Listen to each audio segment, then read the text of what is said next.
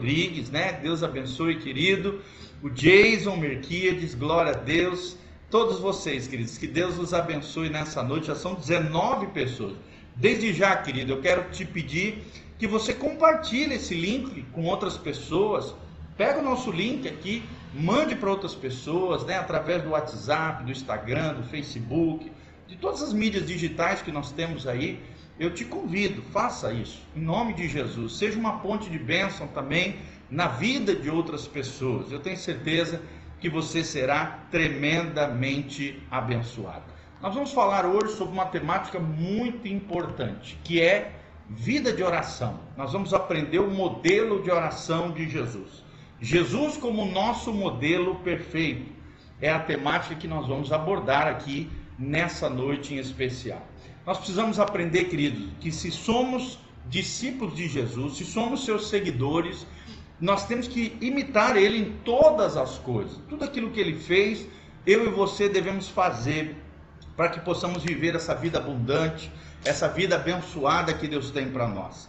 Quando nós lemos os evangelhos, por exemplo, percebemos que uma das marcas mais evidentes na vida do homem Jesus era o seu zelo pela a oração. Aí eu quero te perguntar: você é uma mulher de oração? Você é um homem de oração? Você tem imitado Jesus numa vida de oração, de buscar o Senhor, de buscar o Espírito Santo?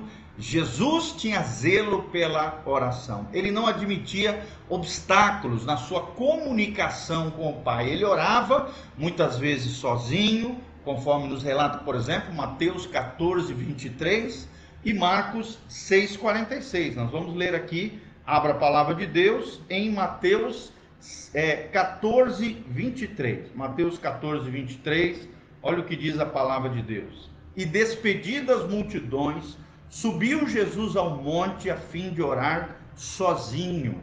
E caindo a tarde, lá estava ele só. Então nós vemos aqui um Jesus que saía à parte para buscar o seu Pai, para ter comunicação com seu pai. Muitas vezes orava sozinho.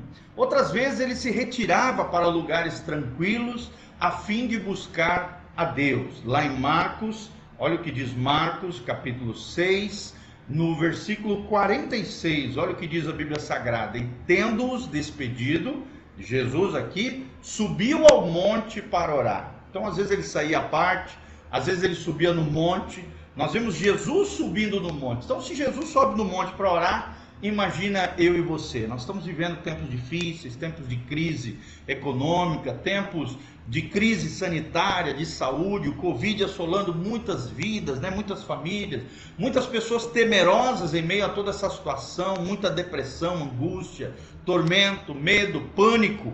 Então, hoje mais do que nunca, amados, nós precisamos buscar a Deus. A Bíblia diz: fortalecei-vos no Senhor e na força do seu poder. O segredo da força de Jesus era a sua comunhão com o Pai. Em outras ocasiões, Jesus ora em público, né?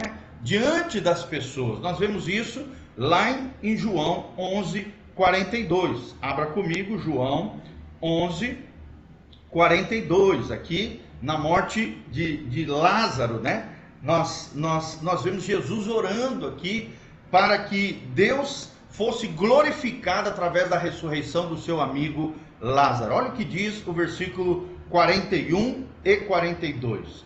Tiraram então a pedra onde Lázaro estava lá, né, morto já há quatro dias, e Jesus, levantando os olhos ao céu, disse: Pai, graças te dou, porque me ouvistes. Ou seja, Jesus já havia orado muito antes em favor desse grande milagre, o milagre da ressurreição do seu amigo Lázaro. E no 42 ele termina dizendo: Aliás, eu sabia que sempre me ouves, mas assim falei por causa da multidão presente, para que creiam que tu me enviaste.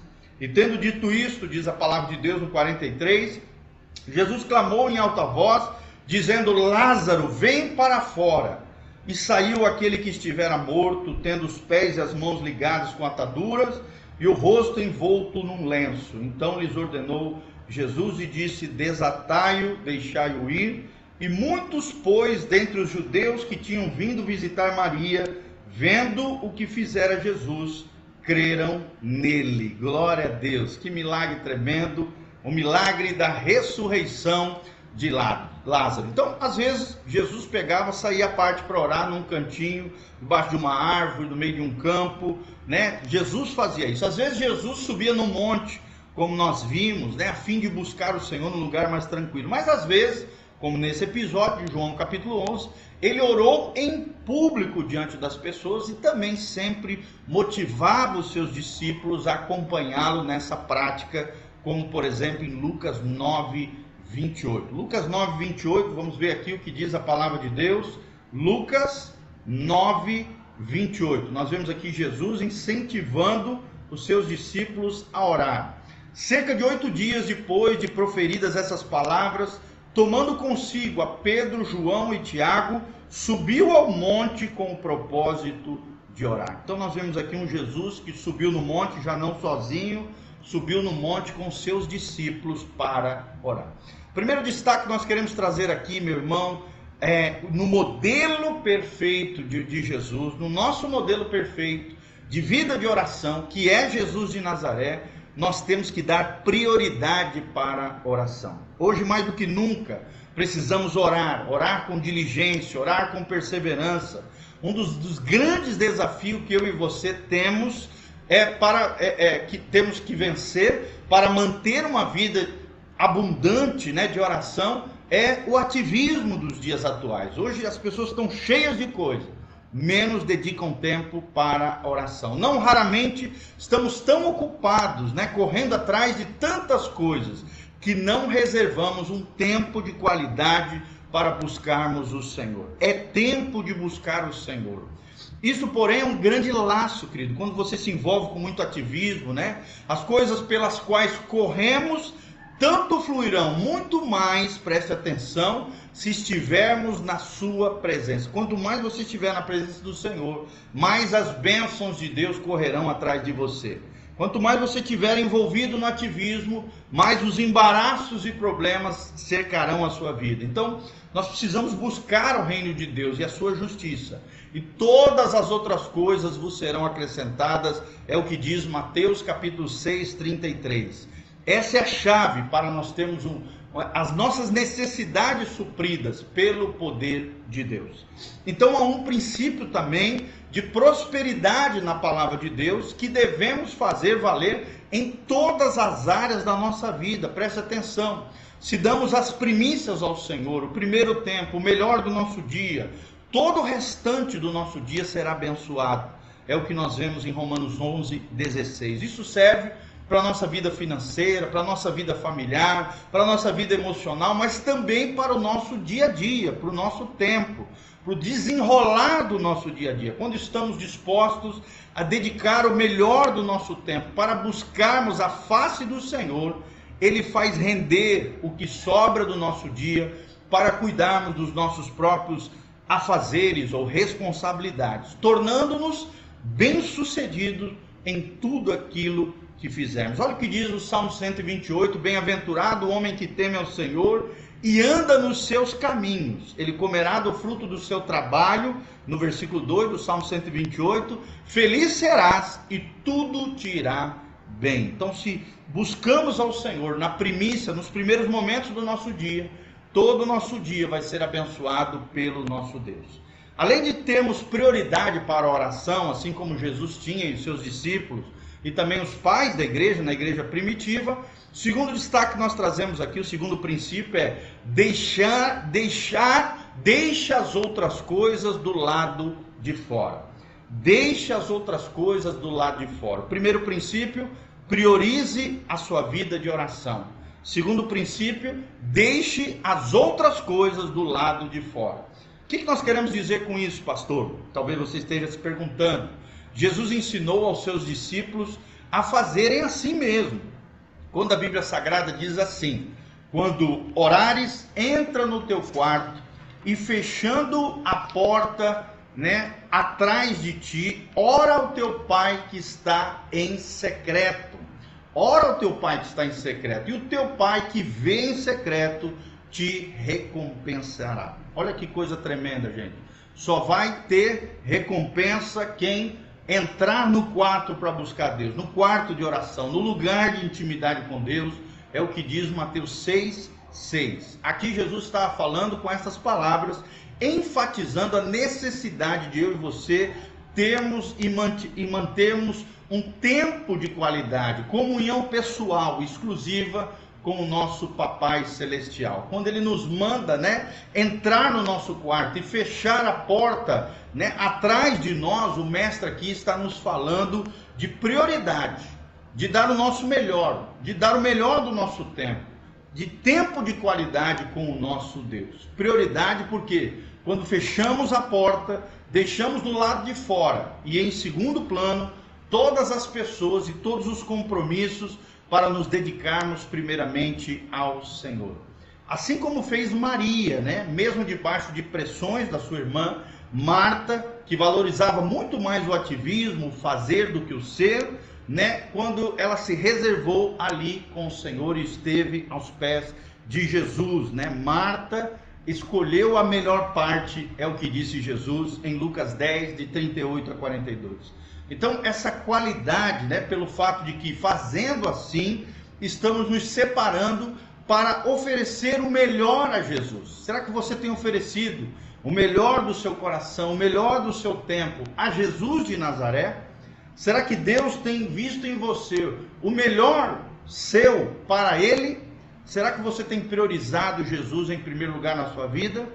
Então, entre no seu quarto, feche a porta e deixe as coisas para depois, sem interferência de qualquer natureza na sua vida, no seu coração, no seu tempo devocional com Deus. Jesus não apenas ensinou isso, mas trouxe esse modelo, ele praticou essa verdade e deixou esse exemplo através dos evangelhos. Embora fosse um homem, é claro, muito ocupado, sempre cercado de muitas pessoas, de multidões que lhe sugavam tudo que podiam, ele era sim absolutamente dedicado ao trabalho que o pai havia lhe conferido, lhe designado a fazer. É o que diz o Evangelho de João 5,17. Ele não abria mão do seu tempo exclusivo e separado para oração. Separe tempo exclusivo. Separe um tempo devocional para você se fortalecer do Senhor e na força do seu poder.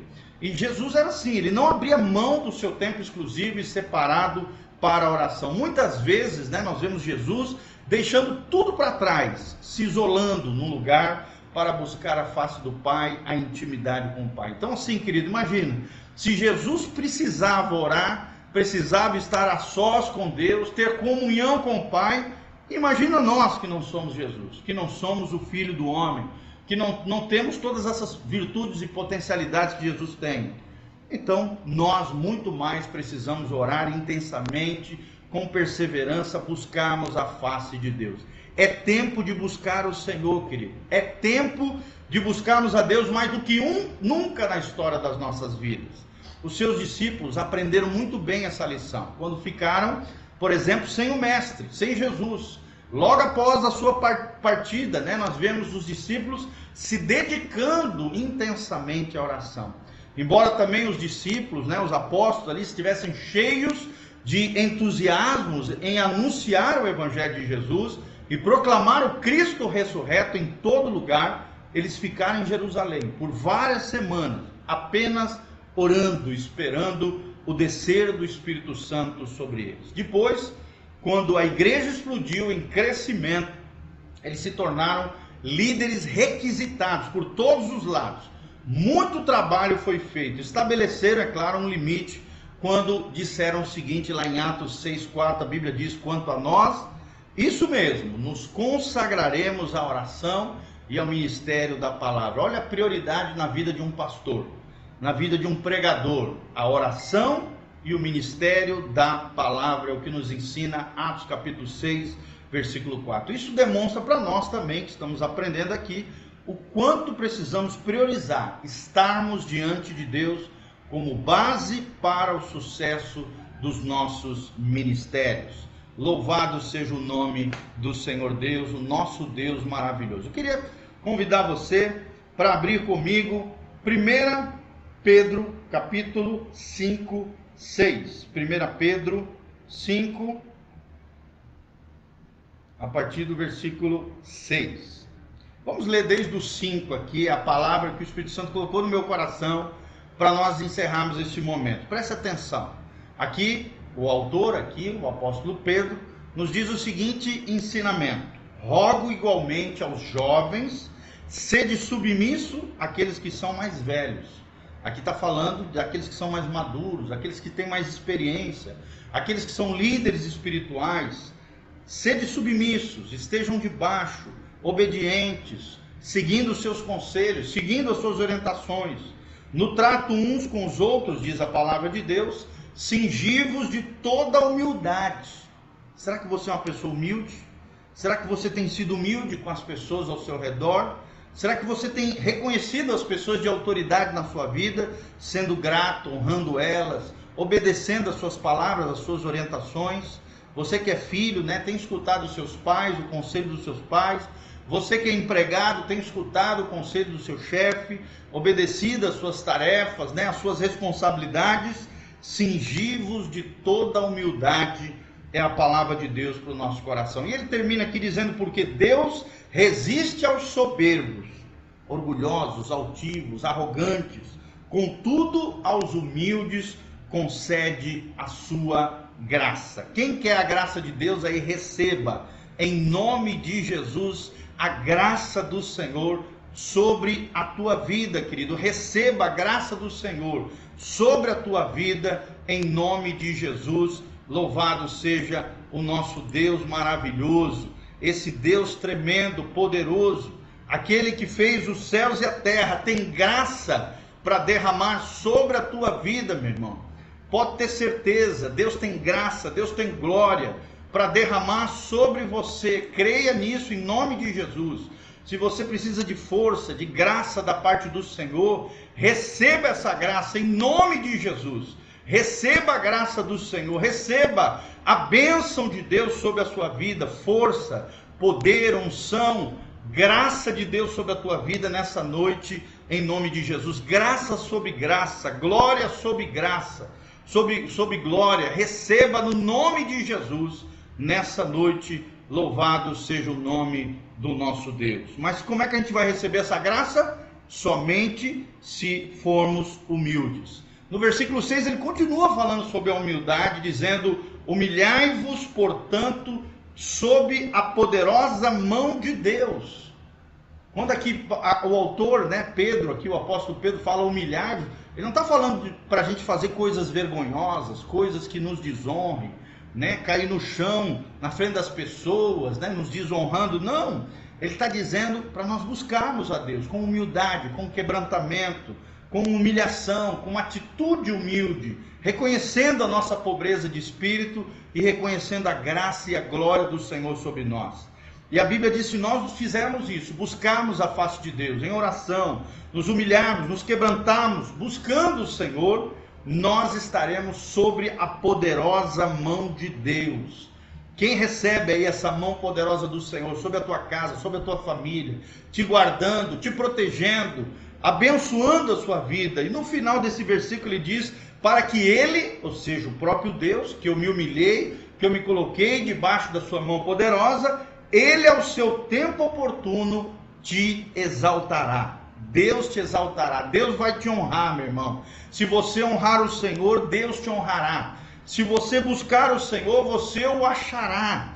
E achareis descanso para as vossas almas, é o que Jesus também fala. Se você quer ser exaltado, se você quer exaltação no sentido de elevação, Deus te colocar num lugar mais alto, num lugar mais abençoado, num lugar mais bem-aventurado, só tem um jeito: nos humilhando na presença do Senhor, nos quebrantando, buscando a face do Senhor através da oração e nos colocando debaixo da mão poderosa desse Deus. E no 7 ele termina dizendo: lançando sobre ele toda a vossa ansiedade porque Ele tem cuidado de vós. Talvez você esteja aqui, querido, aflito, né, com o coração apertado, o coração ali complicado, né, com medo, perturbado, com medo do Covid, com medo, né, de, das reações do teu corpo, talvez, com, me, com medo com aquilo que aconteça, talvez com um parente seu, um amigo, alguém que está ali sofrendo, né, com, com alguma enfermidade, luta, problema, dificuldade, querido, creia que a mão poderosa do Senhor está agindo a seu favor.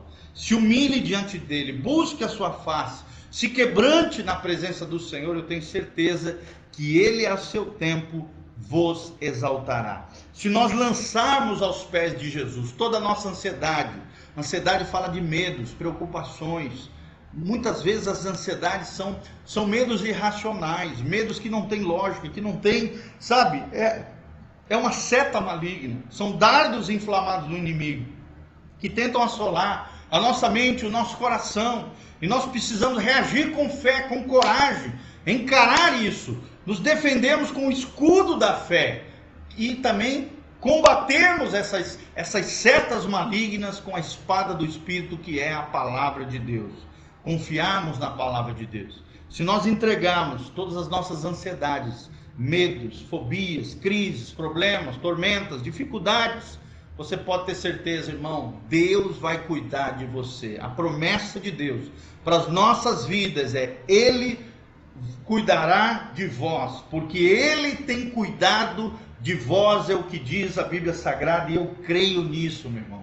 Eu creio nisso. Você crê nisso? Diz o amém. Se você acredita nisso, dá um joinha aí, compartilha esse link com outras pessoas. E no versículo 8 ele diz: sede sóbrios, sede vigilantes. Né? O diabo, o nosso inimigo, inimigo mortal da nossa alma, o vosso adversário, diz a Bíblia Sagrada, anda em derredor como um leão que ruge, procurando alguém para devorar.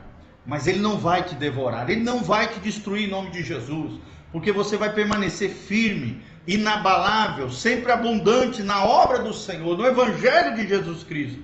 O diabo, que é o nosso adversário, pode andar até ao nosso ao derredor, né? Ele vai andar ao nosso derredor, mas ao nosso redor estão os anjos poderosos do Senhor. A Bíblia diz no Salmo que os anjos do Senhor estão ao redor daqueles que o temem. Quem é que temem? Quem busca a face do Senhor, quem crê em Deus, em Jesus Cristo, quem obedece a palavra de Deus, teme ao Senhor. Os anjos do Senhor estão ao redor daqueles que o temem e a promessa de Deus e os livra de todo o mal. Glória a Deus. Satanás, né? Ele faz barulho mesmo, ele faz um auê. Ele é como um leão que ruge, sopra no nosso ouvido, na nossa mente, tenta assolar o nosso coração, tenta provocar ansiedade, medo, tormento, perturbação, mas ele vai ser derrotado em nome de Jesus. Ele não vai te devorar. Ele procura alguém para devorar, mas não vai devorar em nome de Jesus. Porque qual é o segredo? É o versículo 9 aqui. O autor, 1 Pedro, capítulo 5, 9, diz: Resisti-lhe firmes na fé meu irmão, fica firme na fé, fica firme no Evangelho, fica firme na palavra, fique firme no Senhor, resista ao diabo, fique firme na sua fé, certo também de que os sofrimentos iguais aos vossos estão se cumprindo na vossa irmandade espalhada pelo mundo. Muitas vezes o diabo quer que você pense que é só você que está sofrendo que só você está passando por tribulação, que só você está passando por provação, meu irmão. Não! Pelo contrário, os demais cristãos espalhados ao redor do mundo também sofrem, também passam por necessidade, por dificuldade, por luta, por problema, por medos, por situações diversas, situações crônicas. Mas a Bíblia Sagrada, se nós formos, se nós construirmos a nossa, a nossa casa sobre a rocha, por isso o nome do nosso ministério é Casa na rocha, se nós construirmos a nossa casa, a nossa vida, a nossa vida espiritual, a nossa fé, os nossos sonhos, nossos planos, os nossos projetos sobre a rocha que é Jesus de Nazaré, podem vir ventos, tempestades, ventanias, problemas, marés diversas, ondas daqui e dali, meu irmão, nós vamos permanecer firmes e fortes no Senhor. Você não está sozinho. Nós estamos com você, meu irmão. Nós estamos orando por você. Deus vai fazer a obra, Ele é o seu tempo. Se você se humilhar debaixo dessa poderosa mão do Senhor, Ele é o seu tempo, te exaltará, te honrará, te dará vitória, te dará, sabe, a, a, te dará o triunfo sobre todas as mazelas, lutas, dificuldades, crises e problemas, em nome de Jesus. Pode ter certeza, querido, Deus vai fazer coisas incríveis na sua vida se você crê nessa palavra. Resista ao diabo, resista às setas, setas malignas, Resista aos pensamentos negativos, pensamentos de derrota, pensamentos de destruição. Resista a tudo isso. Paulo diz que nós temos que levar o nosso pensamento cativo à obediência de Jesus Cristo. Sabe, se você estiver aflito nos seus pensamentos, faça como eu. Eu coloco a mão na cabeça e digo: eu resisto a todo pensamento negativo, pensamento de derrota, de destruição, de aflição, de medo, de perturbação eu declaro todo pensamento cativo à obediência de Jesus Cristo. Eu levo cativo a obediência de Jesus Cristo. E eu declaro sobre a minha mente, sobre a tua mente, meu irmão, a mente de Cristo. A mente de Cristo não é, não é derrotista, não é fracassada, não é negativista, não é pessimista, não, irmão. É otimista, é cheia de fé, é cheia de, de graça, de glória, de, de, de é, é uma mente vencedora, é uma mente abundante, é uma mente abençoada. Pode ter certeza, Deus vai fazer coisas tremendas. E para terminar, ora o Deus de toda graça, que em Cristo vos chamou a sua eterna glória, depois de ter de sofrido por um pouco, olha só, irmãos, o nosso sofrimento, a nossa luta, a nossa dificuldade não vai perdurar para sempre não vai durar para sempre, não. Depois de ter sofrido um pouco, ele mesmo, ou seja, o próprio Deus, que eu me humilhei debaixo da sua mão poderosa, ele mesmo vos há de aperfeiçoar, firmar, fortificar e fundamentar. Olha que coisa tremenda essas quatro palavras. Através das, das, das tribulações, das provações, das dificuldades, das crises, dos problemas, das dores, do sofrimento, Deus vai nos aperfeiçoando. Deus vai trabalhando conosco as nossas estruturas interiores, nos dando uma fibra, fibra moral maior, uma fé inabalável, um coração pujante, um coração e uma mente mais madura, que discerne melhor, porque Deus está nos aperfeiçoando, Deus também está nos firmando, nos estabelecendo. E a Bíblia também diz que Deus está nos fortificando receba força, receba fortaleza interior na sua vida, no seu coração, meu irmão. E para terminar, ele diz: Deus está nos fundamentando. Nós estaremos sobre a rocha, seremos homens e mulheres prudentes, com uma fé inabalável, uma fé abundante, uma fé vigorosa. Não deixa a peteca cair, não deixa o desânimo te abater, não deixa a angústia assolar o teu coração. A angústia nada mais é, né, segundo os filósofos, Kirken é, é, Sorengar, ele diz que a angústia, a angústia geralmente assola o coração do homem quando ele pensa nas várias possibilidades que a vida pode lhe propor.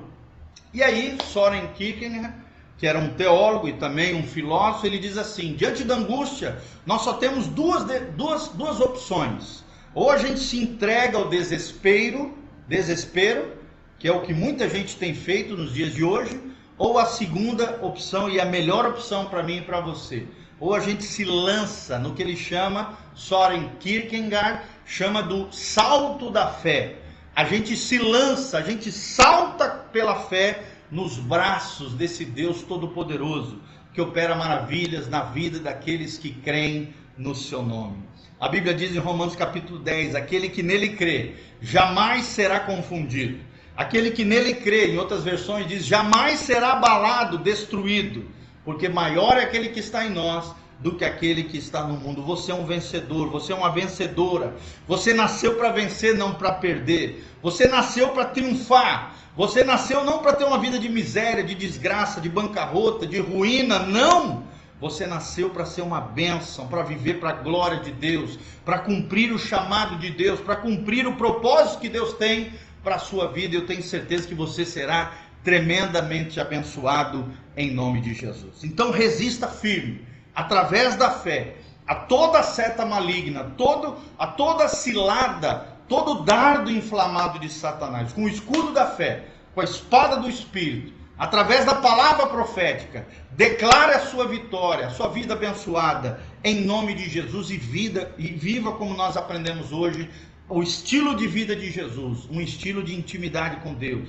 Alguém que saia à parte para orar, para dedicar tempo com o Senhor. Te fortaleça no Senhor e na força do seu poder, aprendendo esses dois grandes princípios que nós aprendemos hoje. Primeiro, priorize a sua intimidade com Deus. Priorize a sua vida de oração, assim como Jesus fazia. Dizem os especialistas que por 11 vezes, através dos evangelhos, você vê Jesus saindo à parte para ir orar, subindo no monte, levando às vezes seus discípulos, orando diante das pessoas. Jesus priorizava a sua vida de oração. Então, se Jesus fazia isso, imagina nós como temos que priorizar também a nossa oração. Em segundo lugar, deixa as outras coisas do lado de fora.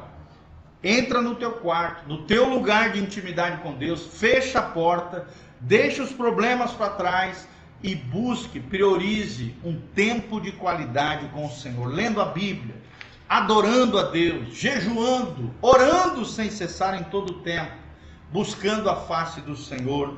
É tempo de buscarmos a Deus. Se você se humilhar debaixo da poderosa mão de Deus, Ele, ao seu tempo, te exaltará, você triunfará, você será abençoado e vai ser mais do que vencedor em Cristo Jesus, o nosso Senhor. Tá bom, querido? Eu quero deixar essa palavra para o seu coração. Também desde já, se você quiser semear na nossa vida, no nosso ministério, entre no nosso site pastorgiovanni.com. O nosso site pastorgiovanni.com, lá você tem como semear. Se o Espírito Santo tocar no teu coração através dessa palavra e você quiser abençoar nossa vida, nosso ministério pastoral, missionário, cuidado de vidas, família, levantamento de uma nova igreja chamada Igreja Casa na Rocha, todos os domingos às 10 horas, lá no site tem o endereço certinho do nosso culto, também tem os links para que você possa entrar em contato conosco, cursos online, material, material em áudio, vídeo, artigos para você ler, tudo isso no site pastorgiovanni.com, eu tenho certeza que você será tremendamente abençoado. Se você semear com alegria no coração, você vai colher com muito júbilo. Bênção e prosperidade do Senhor, porque maior é aquele que está em nós do que aquele que está no mundo. As janelas do céu estarão abertas sobre a sua vida, como diz Malaquias, e Deus derramará chuva de bênçãos e prosperidade sobre você, sobre a tua casa, sobre a sua família. Coloque a mão no seu coração, pastor Giovanni quer orar por você. Pai, no nome de Jesus, nós queremos orar em favor dos nossos amados irmãos que estão online conosco, a Marlene Zanquete, a Miquela Merquiades, a Leia Mascarenhas, a Ana Rosa, o Rio do Almeida, o Albert Oliveira e a Érica lá em Cianorte, queridos, a Elizabeth Souza, o Jason Merquiades, meu cunhado, todos eles, ó Deus, a Maria José Isidoro, o Giovanni Campos, a Aguinalda Maceda, Sueli França, ó Deus, o Rodrigo Estrucha, Pai, todos esses amados irmãos preciosos, o Oswaldo Brita, a Fernanda Gregório de Souza, Pai, que Deus abençoe cada um desses irmãos nas suas necessidades, nos seus problemas, que o Senhor seja a resposta. Envie os teus anjos a trabalhar a favor dos seus filhos, trazendo bênçãos, milagres, sinais, prodígios e maravilhas.